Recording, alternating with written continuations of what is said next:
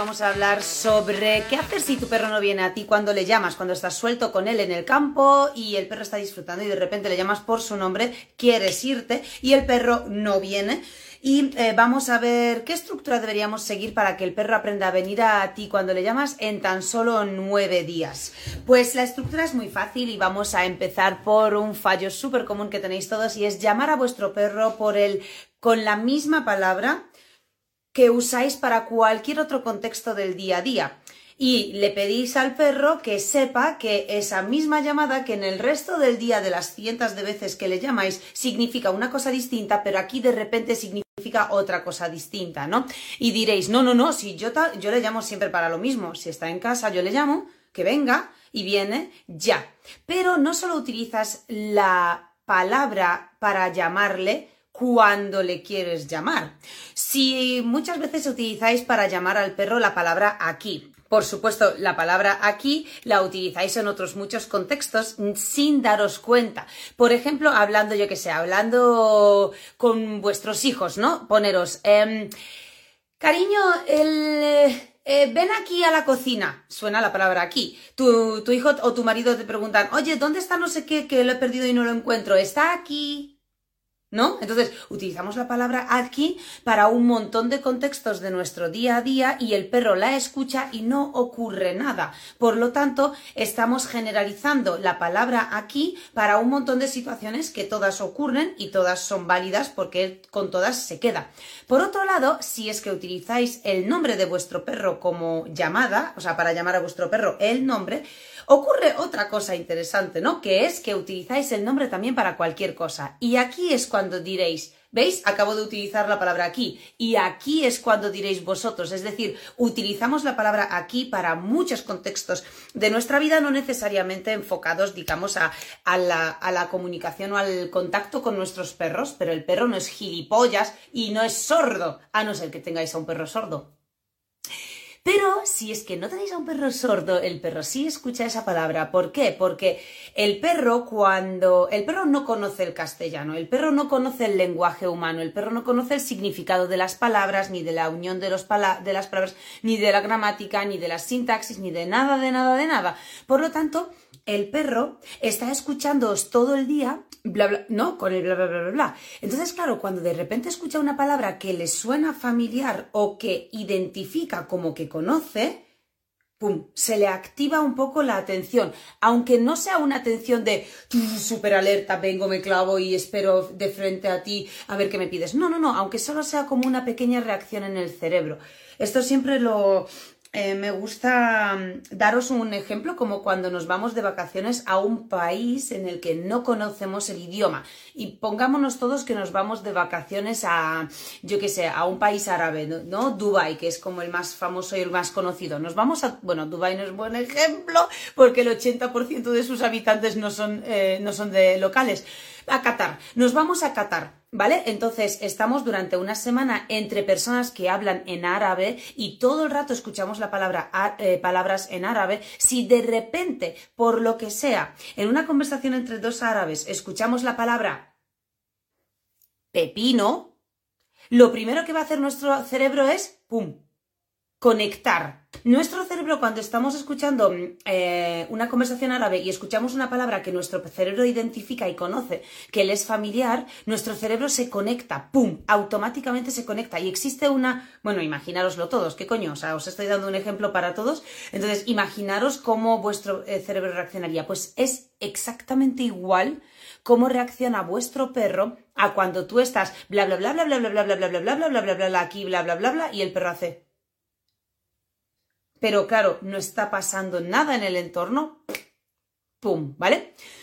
Bien, ¿qué ocurre cuando escucha la palabra aquí tu perro 200.000 veces a lo largo de toda la semana y de repente también la escucha cuando justo se lo está pasando pipa en medio del parque, jugando, acaba de oler ese pis de una hembra que meó allí hace 10 horas, pero está a punto de entrar en celo y esto es genial para tu perro y para tu perra en caso de que sea hembra también. Está súper entretenido y de repente escucha la palabra aquí. Claro, ¿qué piensa el perro?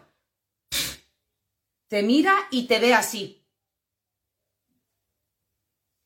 Vale, ¡pum! Sigo oliendo. ¿Por qué? Porque es lo que me ocurre en casa todos los días. Yo estoy tumbado, escucho la palabra aquí, me quedo mirando a ver si tal.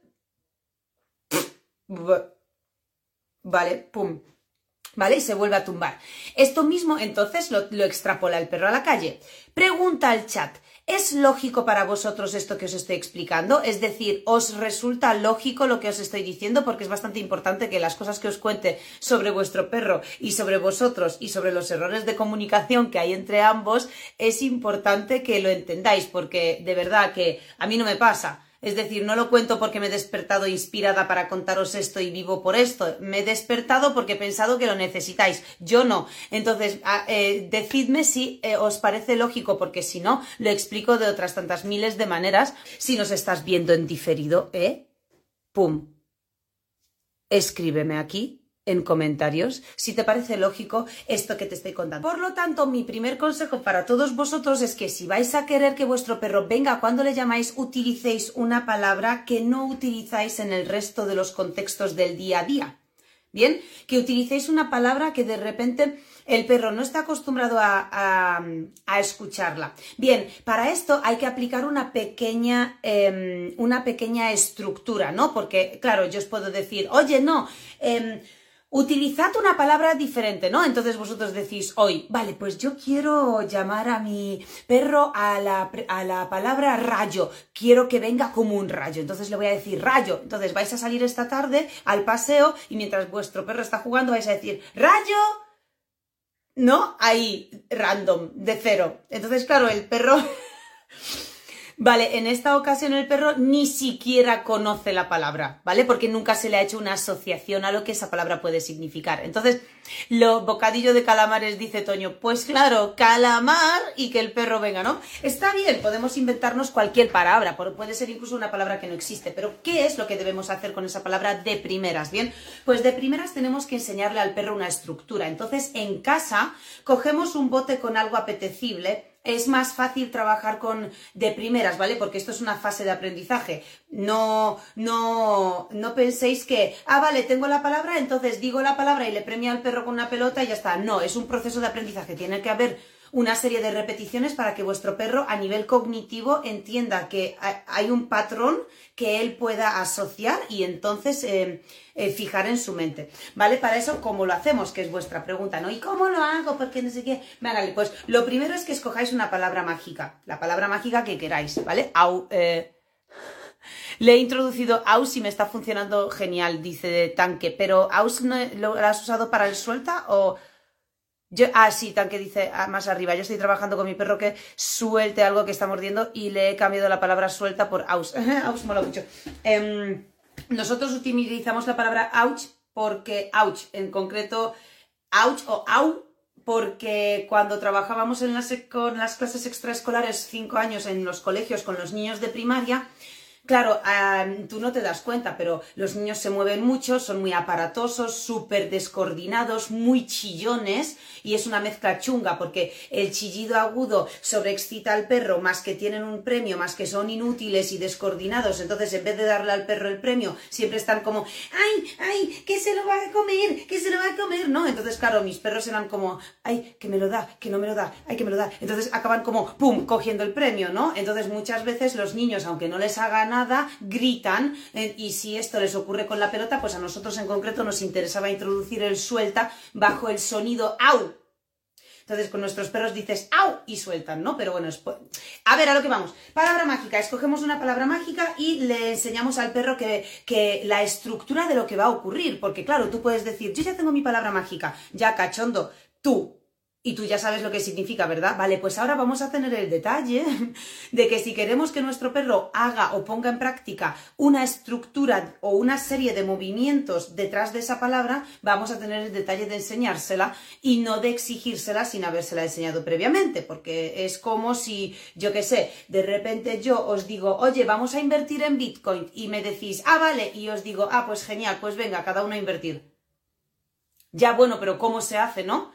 Sea, cómo se abre eh, una dirección para que tengas, para que, te, para que te puedan mandar los bitcoins, o incluso si quieres un exchange, te tienes que bajar una aplicación, hacer un perfil. O sea, hay una serie de cosas que hay que enseñarle a una persona cuando va a hacer algo, ¿no? Entonces, con la llamada y con el perro es exactamente igual. Escogemos la palabra mágica. ¡Pum! Ya la tenemos. Vamos a poner pepino, ¿vale? Que la palabra es pepino. Bien, pues tenemos pepino. Tenemos al perro. Vamos a premiarle con un premio pequeño y rápido. Para mí, húmedo, si puede ser algo comestible y húmedo, mejor. En trocitos muy chiquititos. ¿Por qué? Porque no me interesa saciar al perro, no me interesa em, que muerda, que mastique mucho tiempo, porque va a ser un ejercicio muy dinámico, por lo tanto tiene que ser fluido. Tengo un bote de bacon cortado en trocitos, salchichas, me da igual. Y tengo mi voz suficiente. Así que tengo aquí el bote de salchichas y aquí una mano, ¿vale? Entonces digo, pepino, premio. Pepino, premio. Pepino, premio. Así de fácil el primer paso es así. ¿Por qué? Porque quiero que el perro relacione que con la palabra pepino se lleva en la boca un premio. Este es, si os dais cuenta, el final del ejercicio de la llamada. Cuando tú quieres enseñarle a un perro una conducta compleja que consiste en varias conductas encadenadas, debes eh, desglosarlo, ¿no? Entonces, eh, normalmente eh, empezamos desde el final. ¿Qué es lo que quiero con mi perro en este caso? Quiero que cuando yo diga la palabra pepino, venga a mí y yo le dé un premio, ¿vale? Pues empiezo desde el final, pum, en este caso. Hay algunos ejercicios que no, que al revés, pero en este caso empezamos desde el final. Pepino premio, pepino premio, pepino premio, pepino premio, dos veces al día, en un día entero, dos sesiones de 15 minutos, ¡pum! Vale, esto es el primer día. El segundo día hago exactamente lo mismo y hago pepino y me desplazo, premio. Pepino, premio, ¿vale? O sea, eh, sería algo así. Tengo al perro aquí, ¿vale? Y le digo pepino y cuando el, cuando el perro va a recibir el premio le hago desplazarse.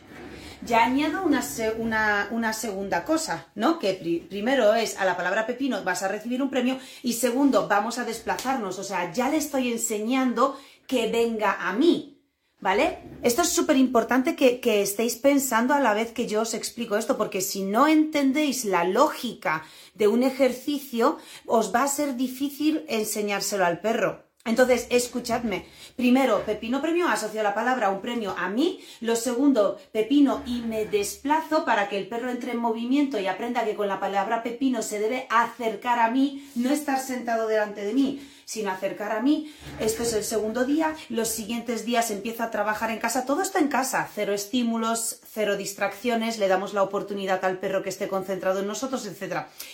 lo siguiente que hacemos es eh, llamar a alguien eh, a, un, amigo, un conocido o que la persona con la que vivimos en casa, madre, padre, hermano, pareja, lo que sea, nos ayude. Entonces, yo estoy aquí y la otra persona está enfrente de mí mirándome y los dos tenemos premios en la mano. O sea que le estamos enseñando al perro que aunque haya premios, en, ambas, en ambos individuos y esté expuesto a un ejercicio, solo se lleva el premio él en su boca a esta palabra, curiosamente, ¿no? Entonces yo digo, Pepino, obviamente si llevo dos días trabajando con mi perro yo, el perro va a estar enchufado conmigo en ese tercer ejercicio, ¿no? Y va a estar mirándome todo el rato. Y yo le voy a decir a la otra persona, pues pongamos que es vuestra pareja, que es como lo más típico yo le voy vale, ahora, ahora te toca a ti. Yo puedo hablar, es decir, yo puedo hablar. ¿Os dais cuenta que yo puedo decirle, oye, ahora te toca a ti, hazle la llamada? Entonces el perro está escuchando un montón de palabras con las que no ocurre nada y de repente escucha la palabra pepino al otro lado y vais a ver que el perro lo que va a hacer es que esta escena es súper graciosa y os va a pasar a todos, ¿vale? El perro lo que va a hacer es miraros a vosotros así y de repente cuando eh, la persona de atrás diga la palabra pepino va a hacer esto. ¿Vale? Y va a hacer esto. Es decir, el perro ahí os da a entender que, tiene relacionada la palabra pepino y eh, con una oreja, cuando los perros os están mirando pero tienen las orejas un pelín hacia atrás, que lo vais a ver porque es una forma de desplazar por el lateral la oreja muy típica, os está diciendo que, vale, está mirando a vosotros, pero de repente su atención ha pasado a lo que está ocurriendo atrás, ¿no?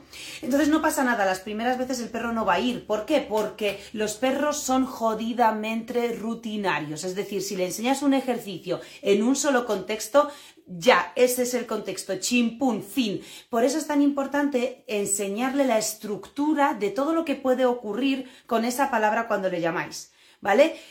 Y tenéis eh, vosotros, eh, esto es el tercero o el cuarto día, o sea, depende de cómo vaya reaccionando el perro. Vais allí como también trabajando en relación a su forma de aprender y a la rapidez y a vuestra precisión, ojo. Entonces, bueno, total, que tenemos a dos personas, una frente de la otra, las dos con un paquete de salchichas o bacon. Yo esta vez no le digo la palabra pepino, se lo dice la otra persona eh, de primeras, ¿vale? Entonces, es pepino. Si el perro durante dos segundos no gira la cabeza, repetimos, pepino. Si el perro está como ya en plan, ay, ay, ay, ay, ay, ay, ay, ay, ay, repetimos, pepino. En la tercera es probable que el perro haga como esto me suena.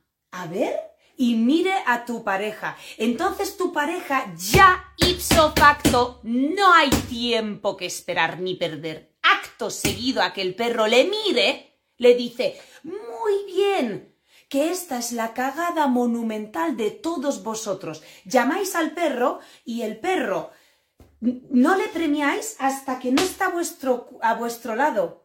No le premiáis hasta entonces, pero perdonadme todos, el perro hace mucho tiempo antes que ya está empezando a trabajar bajo vuestras eh, pautas. Y no se lo estáis premiando. Y es una cagada porque llegáis tarde para todas partes. Y esto os resta precisión y os hace nefastos en la comunicación. Porque el perro no os entiende igual. ¿Y qué ocurre aquí? ¿Qué ocurre aquí? Es que, ¿acaso el perro tuyo no está entretenido allí con algo? jugando con otros perros o incluso oliendo algo en el césped, tú le llamas Pepino y el perro, el perro, atención, está súper concentrado. Corta la concentración, desvía la atención a ti y te mira a la expectativa de una respuesta por tu parte. Y tú estás así. Claro, lo primero que piensa el perro es falsa alarma. Y sigue a lo suyo. Y tú, en tu cerebro humano, joder, ¿Ves que no me... No, es que no me sale. A mí en el vídeo ese gratis de YouTube que, que vi no... No, decía, no decían, no, el mío es más complicado. No, el mío está más distraído, el mío es más terco, un montón de tontunas que empezáis a pensar. Y el fallo es vuestro, porque el perro ha tenido el detalle de cortar, desviar la atención a vosotros, miraros y observar vuestra respuesta. Y vosotros como muermos insípidos, estatuas aburridas, estáis así, esperando a que todavía él por su propia iniciativa se desplaza hacia vosotros sin que, ojo, perdón, seguís sin premiarle eso, y venga y ya si eso le pedís todavía que se siente y una vez que se ha sentado, atención, a veces se os olvida incluso decir un muy bien y otras veces, cagada por triplicado, le ponéis la correa y os vais para casa. Vamos a pensar todos juntos.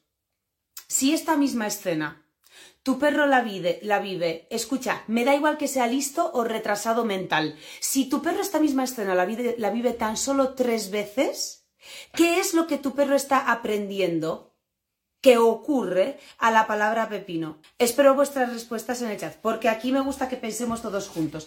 ¿Qué tipo de asociación aprende el perro? Por lo tanto, ¿qué es lo que ha aprendido el perro en tres repeticiones de esta misma escena? ¿Qué significa para él la palabra pepino?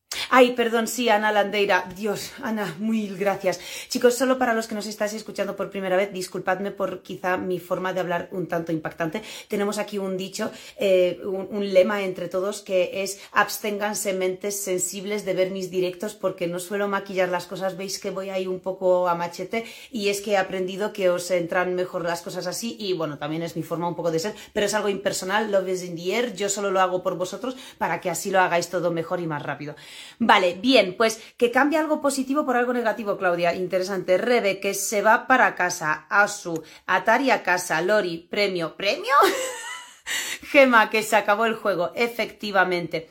Los que estáis contestando que el perro ha aprendido que pepino significa ven que te ato de la correa y nos vamos a casa, es la respuesta correcta. ¿Vale? Tres veces tenéis que repetir esta escena para que el perro, la cuarta vez que digáis pepino, os mire y diga ni de coña. porque me estoy divirtiendo aquí y no me voy para que me ates y nos vayamos a casa, porque estás asociando directamente la palabra pepino a fin de fiesta y nos vamos a casa. Entonces, esto es un fallo muy grande. ¿Cómo solventarlo? Pues como os estoy diciendo, cuando tú dices la palabra mágica, que en nuestro caso nos hemos inventado pepino, tú dices pepino y el perro corta lo que está haciendo y te mira, ese es el primer momento de premiar al perro. Pero no premiarle en plan, muy bien, ajá, y hoy quiero hablaros también sobre la felicidad de vuestro perro. ¿De qué depende en realidad la felicidad de vuestro perro? Porque nosotros siempre os hablamos de conducta, comportamiento y emociones, que es el tema que nos compete porque es donde somos expertos y especialistas y donde os damos consejos todas las semanas sobre, sobre este pilar para la felicidad de nuestro perro. Pero en realidad la felicidad de tu perro requiere de tres pilares, no de uno. Uno es este, comportamiento y emociones, pero hay otros dos. Y es que el segundo pilar para que tu perro sea feliz es el afecto que recibe del grupo social en el que vive. Nuestro perro es un animal social por naturaleza y de forma instintiva va a buscar un grupo social con el que convivir que le haga sentir bien y por supuesto pues de ahí depende la comunicación que tengamos con el perro y el afecto que le ofrezcamos al perro puramente.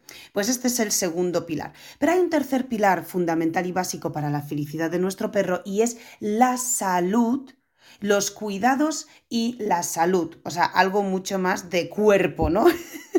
y como bien sabéis, aquí entra como un punto clave la alimentación. Así que el podcast de hoy está en colaboración con Purina Pro Plan y el episodio de hoy está patrocinado por ellos porque Purina Pro Plan, además de tener una gama de alimentación completa, también tiene suplementos, tanto para perros como para gatos y puedes conseguir los suplementos que están especialmente diseñados para ayudar a la movilidad y el cuidado de las articulaciones. Por supuesto, también tiene otro tipo de productos para ayudar a reforzar el sistema inmunitario de vuestro perro o de vuestro gato o para para ayudar a mantener su pelaje cuidado y sano.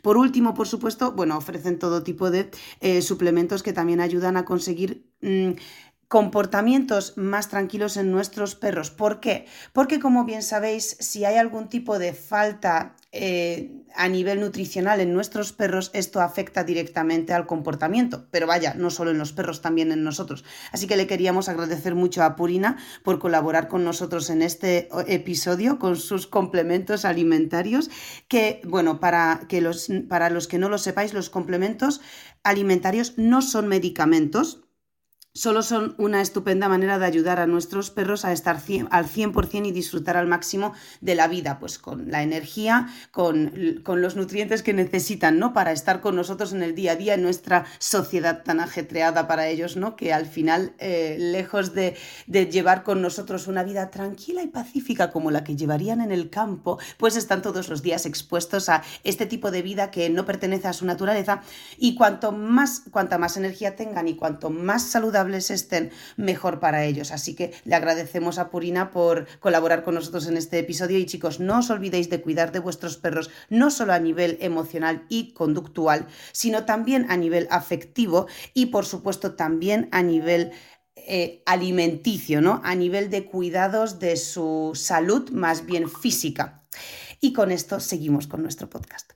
Muy bien, coño, vida, dale vida. El perro tiene que saber que lo ha hecho bien, pero que espérate, que si encima viene hasta hacia ti, va a ser mucho mejor. Entonces, tú llamas al perro a 20 metros y el perro te mira, ¡guau! ¡Perfecto! ¡Me encanta! ¡Muy bien, perro mío! Tú, el perro empieza a andar hacia ti.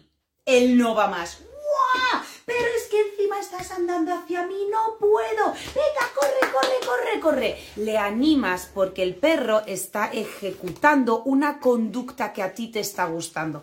El refuerzo debe existir como directriz hacia lo que el perro está haciendo bien. Así que tú le llamas, el perro te mira y le empiezas a premiar. No es que le premies por mirarte, es que le empiezas a premiar. Esto es como imaginaros, para que os hagáis una idea, como el eh, juego del frío caliente. Yo escondo en este bosque 50.000 euros debajo de algún árbol. Yo te guío, tú sigue. Si miras al árbol de la derecha y yo te digo frío, por favor, tengo la esperanza de que todos me contestéis, no voy a volver a mirar ese árbol. Si tú miras a la izquierda un árbol y yo te digo caliente, ¿qué vas a hacer? ¿Girarte a la, a la derecha y andar hacia la derecha? No. Entonces, esto es muy importante. Si tu perro te mira, tú le dices muy bien y a la que viene y da un paso es como ¡buah! O sea, tienes que animarle mucho, ¿vale? Bueno, eh, me, estoy, me estoy un poco enrollando. Así que bueno, pues los primeros pasos es asociar esto en casa. Te quiero, os quiero decir con esto que el ejemplo que os he dado es ya en la calle, pero todavía tenemos mucho trabajo en casa, ¿vale? Entonces lo que hacemos en casa es el primer día, eh, palabra mágica asociada al premio. Segundo día, palabra mágica desplazamiento de vuestro cuerpo con uno, dos o tres pasos hacia atrás y premio, ¿vale? ¡Pum! Porque le estamos añadiendo que cuando suena la palabra mágica, mmm, desplázate hacia mí que te doy un premio. Entonces añadimos el desplazamiento. Tercer día o cuarto, da igual, depende de cómo vaya vuestro perro, pero eh, eh, trabajáis con una persona más de vuestra casa, me da igual, madre, padre, familia, hijos, novios, amigos. Pues se pone una persona enfrente de vosotros, los dos tenéis salchichas, ¿vale? Y tú te callas, porque el perro lleva dos días trabajando contigo, y tu pareja le dice pepino, el perro no reacciona, obvio, porque está pendiente de que tú y yo, tú y yo, que llevamos dos días tú y yo. Entonces eh, tu pareja vuelve a decir pepino y nada. Y a la tercera, pepino, y cuando el perro gira dubitativamente la cabeza, ¡guau! Muy bien, tú no, ¿eh? Tú callada. Porque no, tú no. Porque si no estás reclamando la atención del perro, total muy bien. Es probable que en esa tercera vez, aunque el perro haya mirado a tu pareja, no vaya tampoco a por ella. Tú sigues como una estatua. O sea, tú eres insípida, aburrida. Nada, nada, no hay nada por tu parte interesante para tu perro. Y tu pareja sigue. Tu pareja es la que está trabajando con tu perro y moldeando ese comportamiento que quiere. Entonces, volvemos pepino y cuando el perro ya se gira con más seguridad de que efectivamente esto viene de allí, y se empieza a desplazar, tu pareja tiene que, wow, muy bien, muy bien, corre, ven hacia mí, y le da un premio, y le da otro, incluso le da tres, ¿vale? Eso es indiferente. Estamos trabajando ahora mismo asociando una estructura a un estado emocional y a un contexto distinto, ¿bien? Entonces las primeras veces siempre son un poco menos fluidas.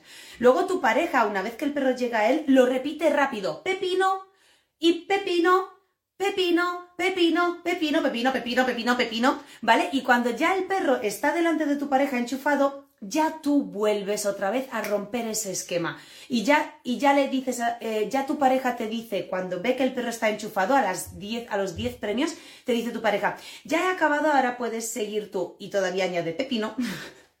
Entonces tú dices pepino y el perro te mira y va a haber un poco de duda también, tal, total. Esto lo trabajáis uno o dos días en diferentes distancias, incluso a partir del eh, quinto día podéis trabajar en diferentes habitaciones, porque también es importante que cuando llamas a tu perro que no necesariamente te vea, sino que se desplace hacia ti por donde sabe que estás, por si está muy lejos. Entonces, eh, añadimos esa estructura inicialmente en casa y nos eh, tenemos eh, una, eh, o sea, uno de nosotros, con tu pareja, uno de vosotros está en una habitación, otro en otra y nos llamamos desde diferentes habitaciones, ¿vale? Luego lo que hacemos es añadir la palabra pepino, todo esto en los primeros seis días, fin chimpún, no hay más, es decir, esto lo tenéis que trabajar estrictamente dos veces al día, cada fase, 15 minutos cada vez y en nueve días tenéis la llamada hecha, pero hay que hacerlo. Entonces, a partir de allí, pues eh, más, eh, os digo un pelín más o menos, ¿vale? Porque mm, cada perro va a reaccionar de una forma distinta, a lo mejor no todos vais a trabajar dos veces al día 15 minutos, entonces también tened en cuenta que si solo vais a trabajar una vez al día 15 minutos, coño, se dilatará el tiempo, ya serán 18 días y no 9, ¿vale? Pero bueno, total, seguimos. Luego, ya nos hemos asegurado de que el perro tenga en la cabeza la estructura asociada. ¿Qué le hemos enseñado? Judith dice, no me veo gritando pepino en la calle. Es que... eh, mira, apuesto que todos borrachos un sábado por la noche hemos gritado cosas mucho peores y no nos dio tanta vergüenza. Así que, que no es broma. Entonces, ¿qué le hemos asociado a nuestro perro? Uno, a esta palabra recibes un premio. Dos, hazlo con desplazamiento y te, siéntete seguro. Tres, si otra persona te llama porque estás muy concentrado en algo y te sacan de esa concentración con la palabra pepino y tienes que girar, dar un trompo e ir hacia la dirección contraria, también puedes hacerlo. Da igual que no veas a esa persona. Si escuchas la palabra, entra en una especie de búsqueda a ver dónde está esa persona. Por si acaso en el campo te pierdes, no sabes dónde estoy, pero escuchas la palabra pepino, no sigas entreteniéndote con ese conejo muerto y podrido y con parásitos, sino que ven hacia mí que te estoy llamando. Son cuatro cosas que le estáis enseñando al perro en casa en tan solo cuatro o cinco días. Bien, lo siguiente que tenemos que hacer una vez que nos hemos asegurado que el perro ya tiene clara la palabra y la estructura de bajo qué situaciones esa palabra funciona y cómo, ya podemos hacer los llamados sorpresivos. Vamos a asegurarnos si el perro realmente comprende lo que significa esa palabra fuera de un contexto de he abierto el tupper, me he sentado, tengo las salchichas, vamos a hacer algo interesante, perro, porque eso es muy fácil. Pero vamos a hacerlo ahora comprobando realmente el aprendizaje. ¿Y cómo? Pues, por ejemplo, nos preparamos unas salchichas ahí cortadas en un sitio en el que no, en el que no sea el típico, ¿no? Pues, por ejemplo, em, em, yo lo que hago es... Em, bueno, yo porque no lo hago luego con salchichas, cuando me toca hacer el sorpresivo me mola mucho porque estoy esperando a que los perros estén dormidos o muy sobaos o muy inactivos, digamos, ¿no? Muy a lo suyo. Y de repente eh, cojo a lo mejor si estamos comiendo un trozo de filete, por supuesto no se lo doy delante de la mesa porque no quiero que asocie que si estoy comiendo puede estar mendigando porque no me gusta eso, entonces lo que cojo es eh, en la comida, quito unos filetitos, unos trocitos allí en el tal, y cuando voy a recoger los platos, pues ya cojo en la mano unos filetes eh, y me voy, y de repente en medio del salón, cuando el perro está dormido o muy sobao, pero me aseguro de que no me esté mirando ni esté pendiente de mí, digo la palabra pepino. Esto lo repito durante un día, en diferentes circunstancias, ¿bien? Sí, y no mucho, no lo repito demasiadas veces, o sea, lo hago como tres, cuatro veces a lo largo de 24 horas en diferentes contextos pero ninguno todavía en la calle. ¿Vale? Entonces me aseguro que el perro ya no solo tiene la estructura, sino que de repente puede poner en práctica y estar pendiente cuando no hace nada, ¿no? Porque es lo que os decía, si yo le digo al perro, vamos a trabajar y hacer 15 minutos de juegos, escucha el tupper, hay un contexto muy, muy evidente en el que el perro no tiene otra cosa que hacer que estar 100% a mí y entonces hacer lo que le pido. Pero si el perro está a otra cosa y no se espera lo que vamos a hacer, ahí sí que estoy pidiendo que se estruje el cerebro y ahí haga un de esa asociación muy fuerte, ¿no? Entonces lo que hago es asegurarme de que esto ocurre. Obviamente las dos primeras veces es muy, o sea, es que son muy graciosos. Cuando, cuando lo hacéis cuando cambiáis la estructura de un ejercicio y le añadís un criterio más alto, es genial verles porque todos hacen la misma mierda, que es como primero, o sea, tú les ves maquinar, les sale humo de las orejas porque de repente están durmiendo y dices pepino y lo y hacen pero no hacen nada más. O sea, están así y dices pepino y hacen y algunos lo, les llega y hacen, y otros no, y se quedan así, como diciendo, ¿qué coño acaba de pasar, no? Entonces yo, le, yo se lo pongo fácil. La verdad que las primeras veces de un cambio de estructura no soy demasiado putilla para eso, se lo pongo muy fácil. Entonces, si a los cinco segundos veo que el perro no ha reaccionado y que de repente vuelve un poco a, a la inactividad, lo repito y digo, pepino, entonces el perro hace así.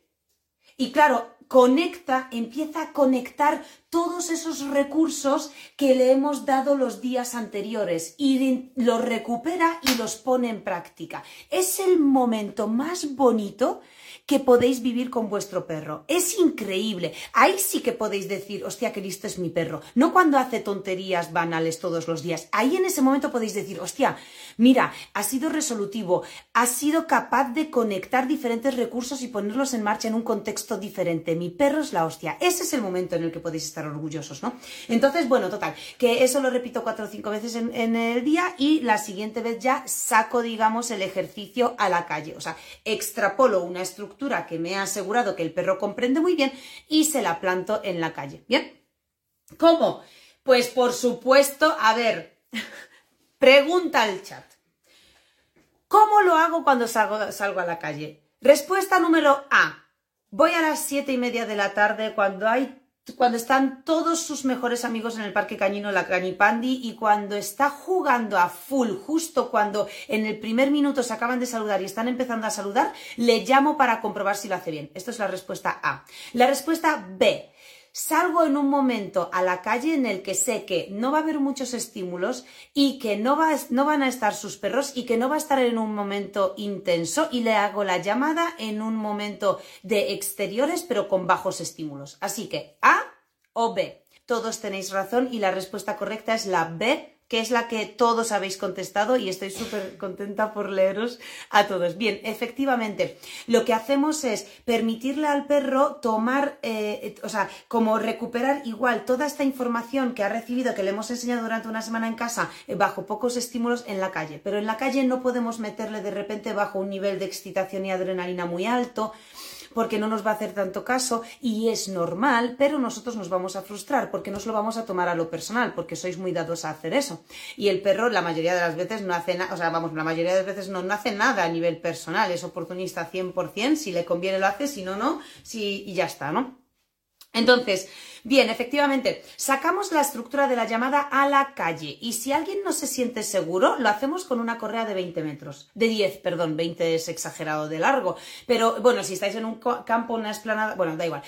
10 metros es suficiente, 8, 10 metros es suficiente. Entonces, eh, que el perro esté allí un poco a lo suyo y le hacemos la llamada para asegurarnos que si por lo que sea el perro no es capaz de relacionar esa estructura a un contexto de calle, no pasa nada, yo te ayudo, ¿no? Porque a, lo mejor el perro se emociona demasiado y no es capaz de hacerlo, pero eso no es malo, simplemente necesita más repeticiones en ese contexto. Así que si yo le llamo y viene, ¡buah! Flipáis, fiesta sin padres, eso sí que sí, ¿eh? Y allí os tenéis que llevar algo mucho más apetecible, incluso aquí ya podéis, si vuestro perro tiene mucha fijación por las pelotas, intercambiar los premios tróficos, es decir, la comida, con las pelotas, ¿vale? Y hacerles llamadas. Eh, si viene fiesta sin padres y uy, tal.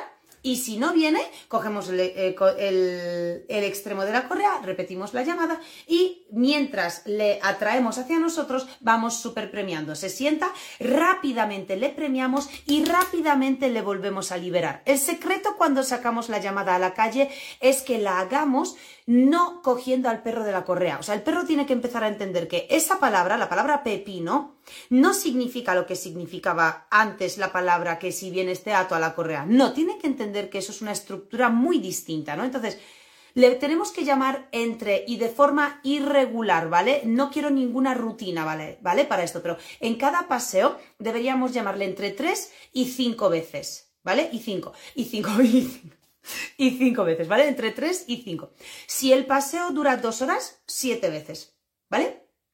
Pero ni menos ni más de siete. Es innecesario. No le llaméis más de siete veces. Sois muy pesados. No le llaméis más de siete veces. Las siete veces tiene que haber una tremendamente buena asociación. Y cada vez que le llamáis, le volvéis a liberar. Y la asociación que el perro adquiere es me llama, vengo, flipas. Me da bacon, me tira la pelota y luego puedo volver a jugar. Vamos, es que la palabra pepino es el no va más. Esto es lo que queremos.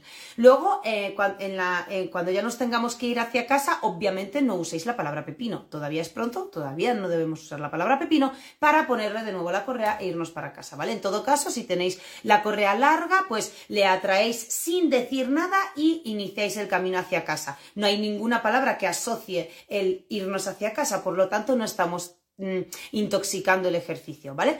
Y por otro lado, si no tiene correa de pista, pues simplemente cuando esté cerca aprovecháis, le sujetáis sin decir nada, porque sois muy cantamañanas, es que os encanta hablar con el perro, a mí también, pero es verdad que a vosotros os encanta hablar con el perro sin que haya eh, consecuencias de lo que le decís y a mí me gusta hablar con el perro mucho, pero normalmente suele, suele ocurrir algo a cambio, ¿no? Eh, me da igual lo que sea, lo que sea. Total, da igual. Eh, chimpun, eh, si, la siguiente vez ya podemos empezar a añadir estímulos. ¿Vale? Y premiar con pelota y tal. estamos al lado de, por ejemplo, que haya perros muy lejos, o que haya coches o jaleo, un colegio, un, recreo de niños muy lejos, pero no al lado, sino muy lejos. Allí hacemos la llamada y el tercer día ya podemos, pero ojo, atención, hacer la llamada en el parque cañino. Pero ¿cómo vamos a hacerlo? Con cachorros puedes hacerlo exactamente igual, ¿vale? Eh, en Ocer, exactamente igual. O sea, esta estructura es igual para cachorros que para perros adultos, solo que los perros adultos en cachorros lo imprimes de primeras y es un aprendizaje súper limpio, muy amable y con una sensación de que os entendéis muy positiva y con los perros adultos os vais a exponer a más dificultades porque el perro adulto ya está resabiado, ya sabe de qué va el asunto, ya puede em, anticiparse algunos de tus movimientos, ya puede vacilarte un poco más si le llamas, entonces hay que pulirlo más, probablemente la fase de la correa de pista se tenga que alargar un poco más, ¿vale? Yo, Ojos Verdes dice, ¿nunca le metes el muy bien antes de darle el premio o solo el pepino y premio?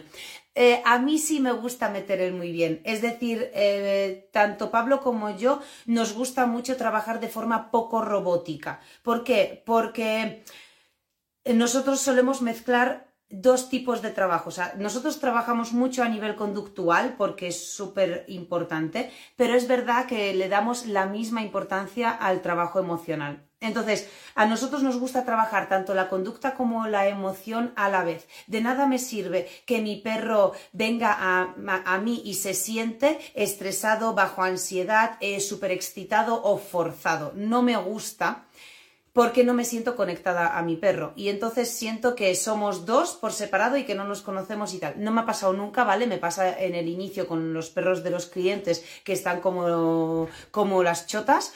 Y, y luego yo ya empiezo a ganarme un pequeño vínculo con esos perros, por lo tanto, pues a mí ya me tienen más en cuenta y empezamos un trabajo. Pero a mí me gusta trabajar a nivel emocional. Esto significa que yo le meto no solo a la palabra entre medias, uso la palabra muy bien, eh, y con el y doy el trófico, es decir, uso las dos cosas, sino que encima muchas veces utilizo el lenguaje corporal como aportación al momento lúdico, porque lo que me interesa es que el perro cuando está aprendiendo conmigo, a mí me interesa eh, envolverlo todo en unas emociones positivas para que el perro cuando yo use la palabra pepino de verdad sienta como wow, oh, ¿no? Ay, me ha llamado. Entonces, que venga porque quiere venir, porque le gusta venir a mí, porque le gusta la experiencia que ha vivido conmigo y la estructura que ha aprendido. Entonces, sí os recomiendo meter la palabra, la palabra muy bien. En este tipo de casos, ¿vale? Eh, también sería importante que no digáis el muy bien por cualquier cosa, porque premiáis auténticas mierdas de comportamientos y sin querer potenciáis comportamientos que no os gusta. Entonces, em, muchas veces estáis diciéndole al perro muy bien porque de repente ve a otro perro y le está acechando y claro, quiere despegar y le dices siéntate, entonces no se sienta, entonces tú le sientas, el perro se ha sentado, pero el perro está enchufado mirando al otro perro y tú le dices muy bien, muy bien. Claro, porque metéis el muy bien de cualquier forma y en cualquier momento y claro, el perro ni se ha enterado que le has sentado, quiere enchufarse con ese perro y solo escucha el muy bien que le potencia esa conducta porque la refuerza.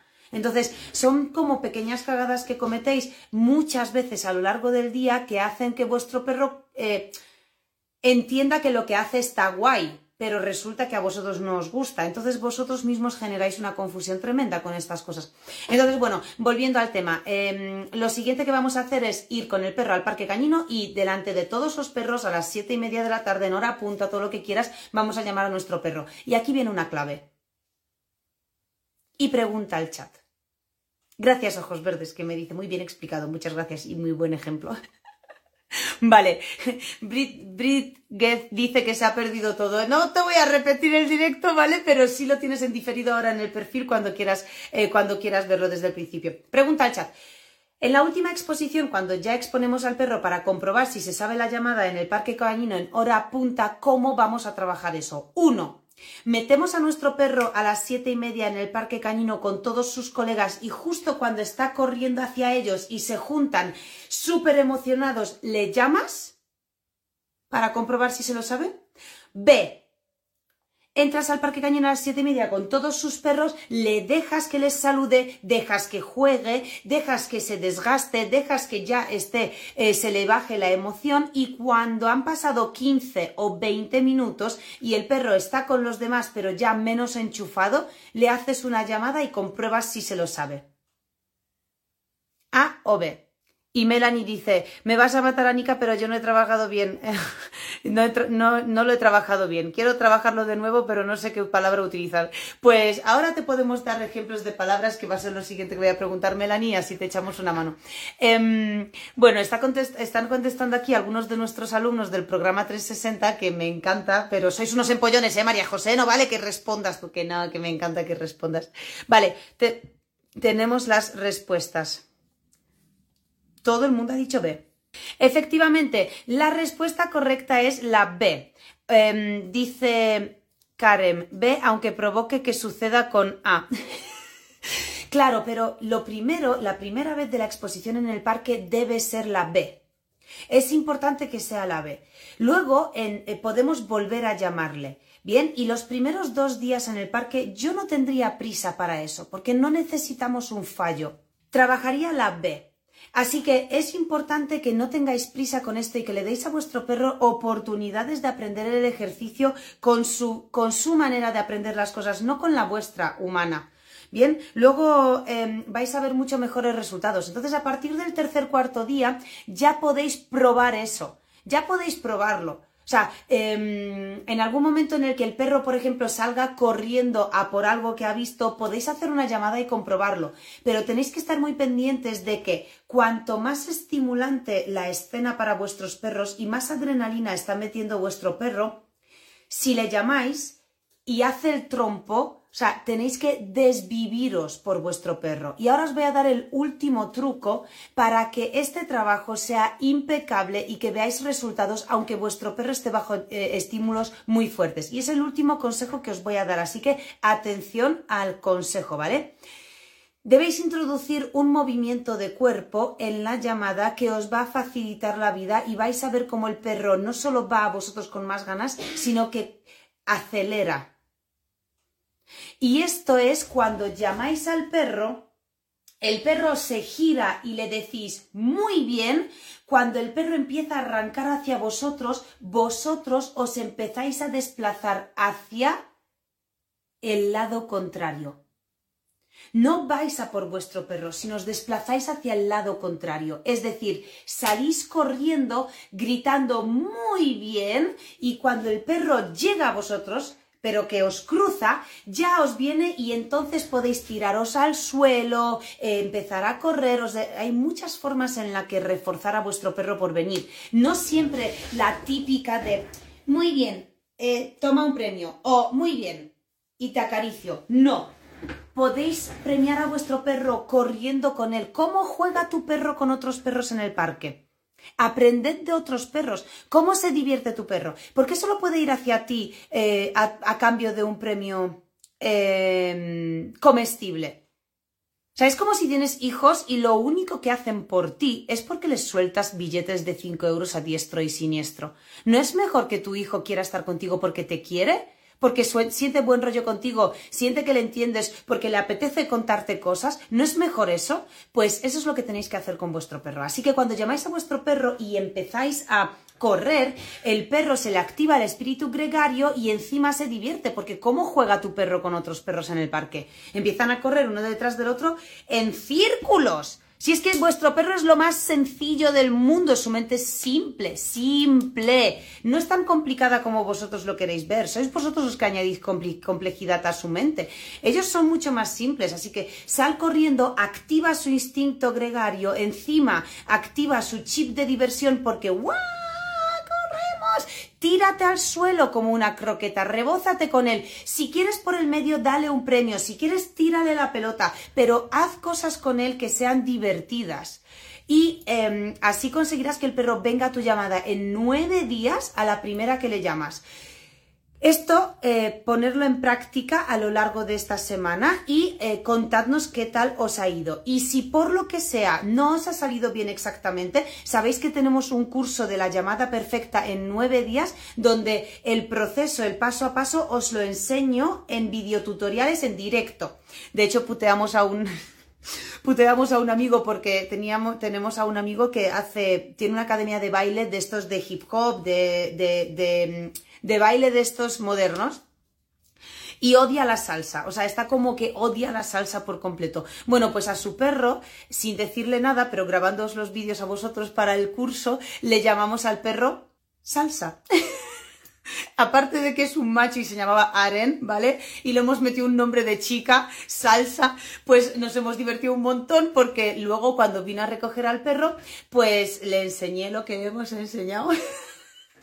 Y bueno, total, que aprovechamos eso para grabar el curso. Entonces, en el curso os enseñamos en la práctica con videotutoriales cómo poner en práctica todos estos pasos uno por uno en, de forma práctica y en tiempo real, porque los vídeos se graban en tiempo real, sobre un perro que no tenía la llamada, que de hecho su nombre era Aren, y lo tenía tan quemado que ni reaccionaba. Y mm, le hemos metido salsa y podréis ver cómo el perro jugando con otros perros en un estado súper guay, le digo salsa y y viene directamente sin dudarlo dos veces. Así que si alguien quiere entrar en el curso de la llamada, que solo son 97 euros, podéis tener la llamada perfecta y que el perro venga la primera que le llamáis en tan solo nueve días. Cuando le llamas, ¿utilizas su nombre primero o la palabra? ¿O solo la palabra? Yo utilizo solo la palabra. ¿Vale? Sí, Judith, está, está, está, está en el programa 360. Judith pregunta si este curso está en el programa 360. Judith, es el módulo de la llamada perfecta. Las palabras que podáis usar, que me estáis preguntando por las palabras, podéis usar la palabra que queráis. O sea, ya os digo que nosotros incluso puteando utilizamos la palabra salsa, pero hemos utilizado todo tipo de palabras y nuestros clientes más. O sea, cuando a nuestros clientes les enseñamos esto, yo les llamo a decir, oye, ¿qué palabra quieres? Y me dicen de todo. O sea, el otro día que nos dijo una, eh, una clienta que me reí un montón, me decía Rolex, porque, porque quería que venga con una precisión suiza. Pues Rolex. Así que la palabra Rolex, el perro viene, pues la que queráis, o sea, la que, la que os dé la gana. No existe como, a ver, obviamente, pues palabras como eh, súper complejas, largas y aparatosas, no. Sea, es más fácil llamarle por algo que es mucho más, eh, más rápido de, decir, ¿no? Así que me, encantaría poder ayudaros a todos a través de ese curso porque es un curso súper rápido, muy divertido de ver. Antes de los eh, vídeos de, de estrictamente de la llamada también tenéis todo un módulo entero sobre lenguaje y comunicación para saber entender a vuestro perro, qué significa cuando os mira y bosteza y qué tenéis que hacer a continuación, por qué se sacuden, ¿no? ¿Qué tipo de... O sea, ¿qué es vuestro perro? ¿Cuáles son sus necesidades reales? Y también tenéis un módulo de eh, comunicación básica que son ocho ejercicios que os enseño para que le enseñéis a vuestro perro y que podáis comunicaros con él no solo a la hora de llamarle, sino en cualquier otro contexto, para que se suba al coche, que se relaje en el veterinario, que salga sin, eh, sin tirar de la correa. Todo eso está también en ese mismo curso, pero en el módulo de comunicación básica, porque ese curso tiene como tres módulos, eh, que es eh, tu perro, y qué necesidades tiene y cómo se comunica contigo. Luego la comunicación básica, que ocho ejercicios hay que enseñarle para que te entienda. Y luego el módulo estrictamente de la llamada. Y por supuesto, una vez que entréis dentro del curso de la llamada, tenéis acceso de por vida. ¿Qué palabras vais a poner vosotros? A lo mejor la inspiramos a Melanie que dice que no sabe qué palabra usar. Yo, usa, yo uso, me encantó porque hubo una época hace unos años que de repente no sé por qué solo teníamos hembras en casa. Teníamos nueve hembras en casa y ni un solo macho. Que yo decía, ¿pero esto qué es? Y, mm, y no nos dimos cuenta, ¿no? Se fue como acumulando el asunto. Y de repente me... hice, les enseñé a todas una llamada colectiva y me encantaba porque la, las palabras mágicas eran, eran perras venid. Entonces me encantaba porque salíamos al campo con las nueve perras y había un montón de gente con sus perros y yo decía, perras venid y hacían todos y venían y se colocaban a mi lado. Y me encantaba decir esa mierda. me parecía gracioso y a la gente le hacía mucha gracia también. Os quiero decir que lo que os dé la gana. Pero lluvia de ideas, tambor, tambor me gusta, piraña, me encanta, jamón, cojonudo. Bueno, lo de Twingo, o, sea, por favor, Pepa, lo de Twingo, buenísimo, buenísimo. Eh, Usu dice que usa bicho. bicho. bicho. está genial. ¿Y aplaudir o sonidos lo recomiendas? Sí, también. Lo que pasa es que, bueno, no siempre em, son tan contundentes, ¿no? Pero yo sí lo recomiendo. De hecho, nuestros perros también vienen a, un silbido fuerte y eh, sabéis que nosotros los aplausos los tenemos para liberación. Entonces, eh, los usamos también. Oriben, eh, Oriben es demasiado. chicos, los que, los que queréis factura, ojos verdes dice factura.